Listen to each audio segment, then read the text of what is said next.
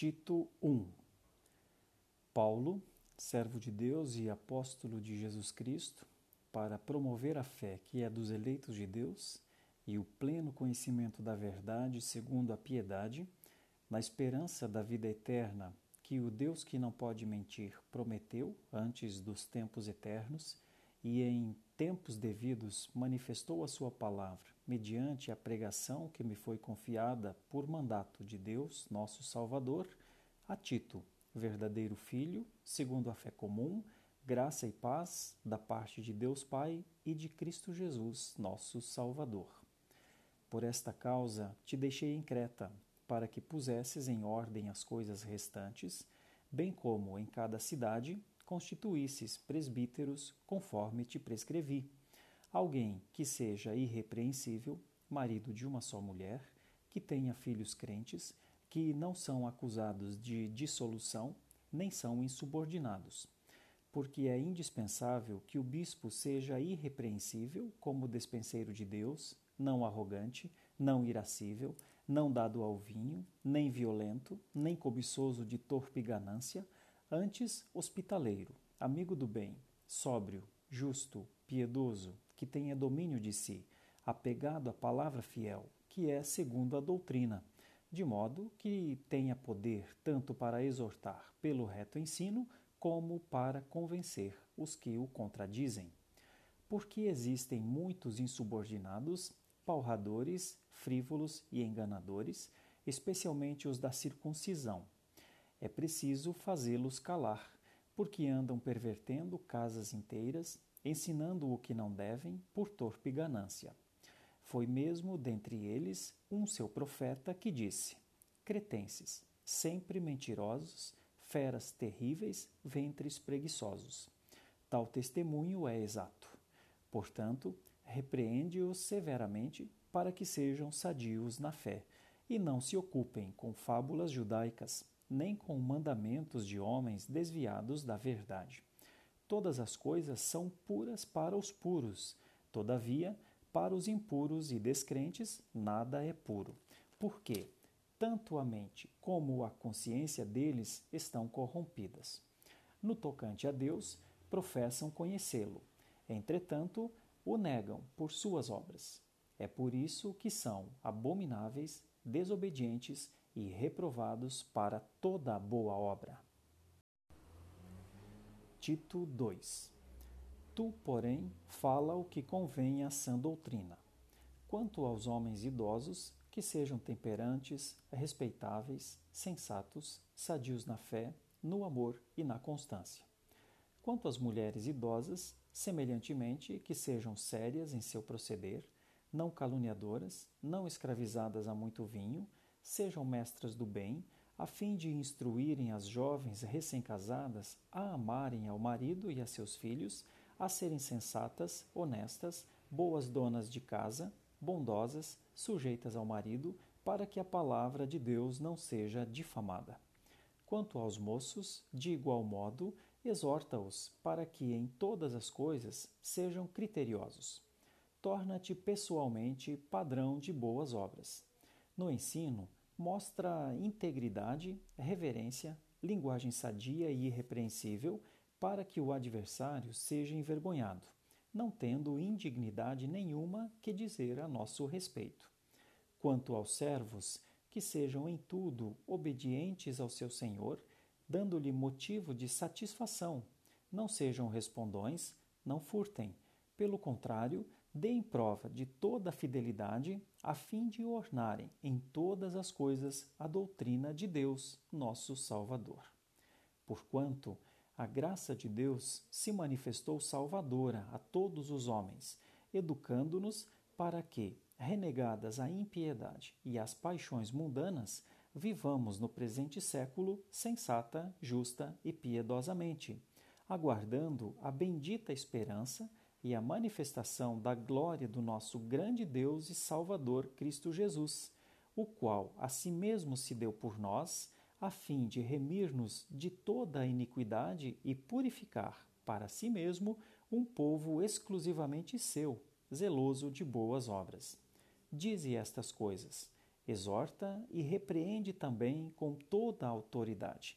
Ninguém te despreze. Tito 3 Lembra-lhes que se sujeitem aos que governam, às autoridades.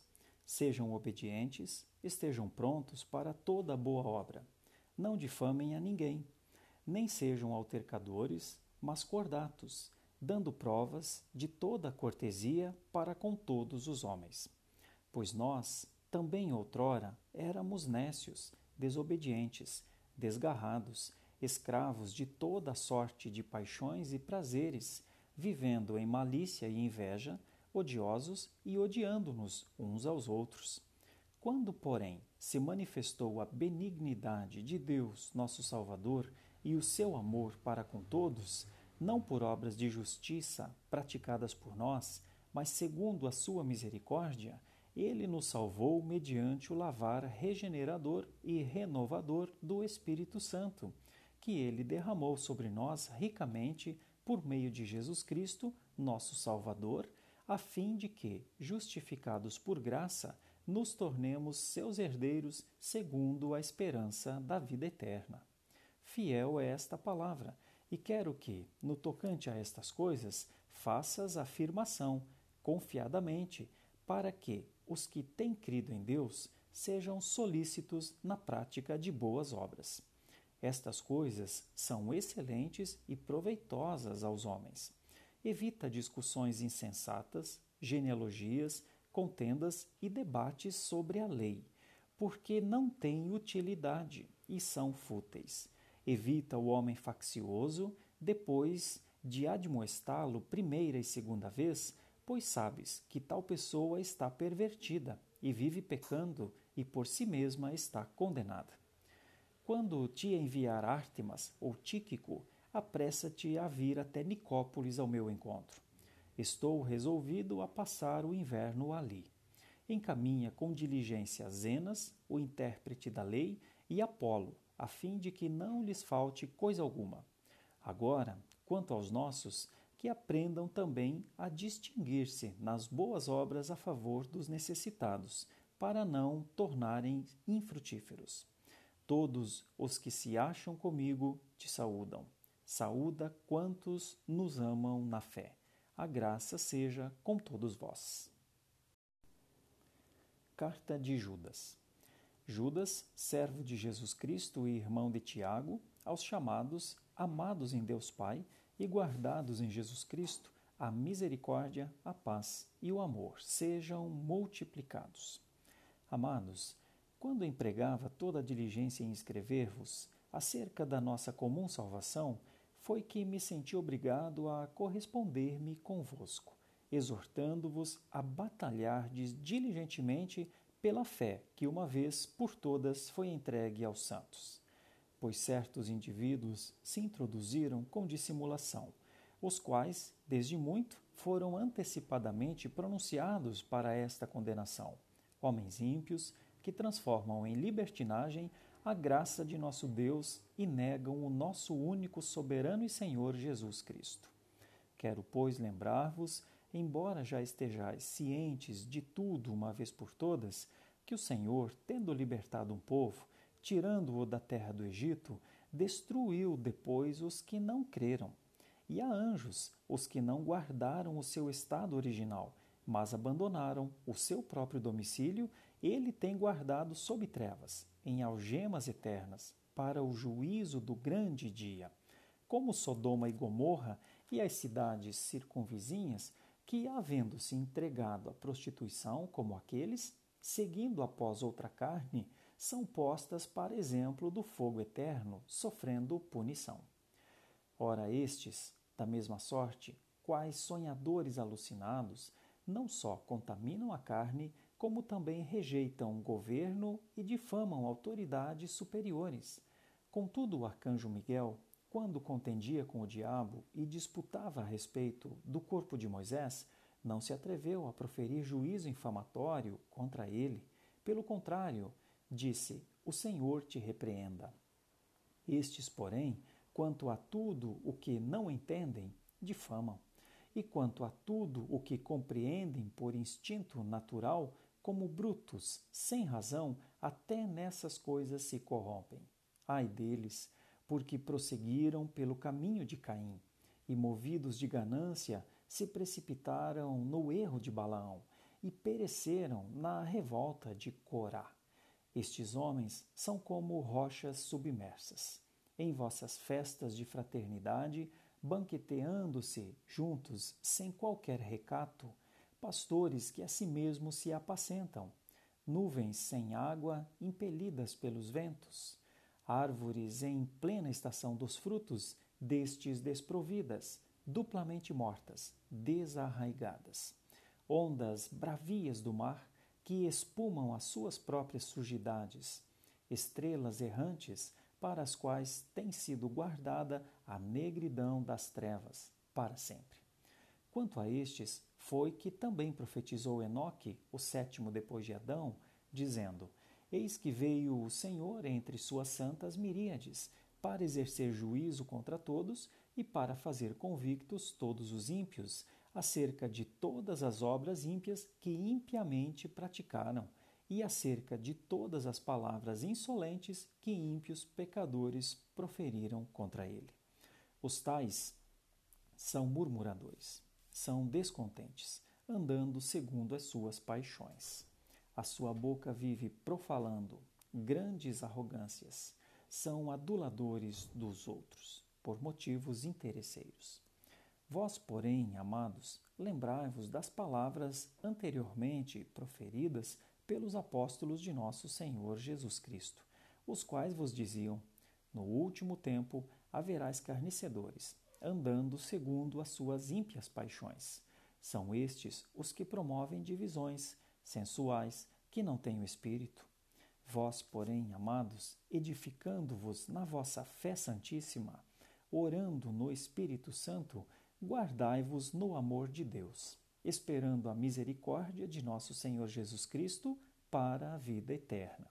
E compadecei-vos de alguns que estão na dúvida. Salvai-os, arrebatando-os do fogo. Quanto a outros, sede também compassivos em temor, detestando até a roupa contaminada pela carne.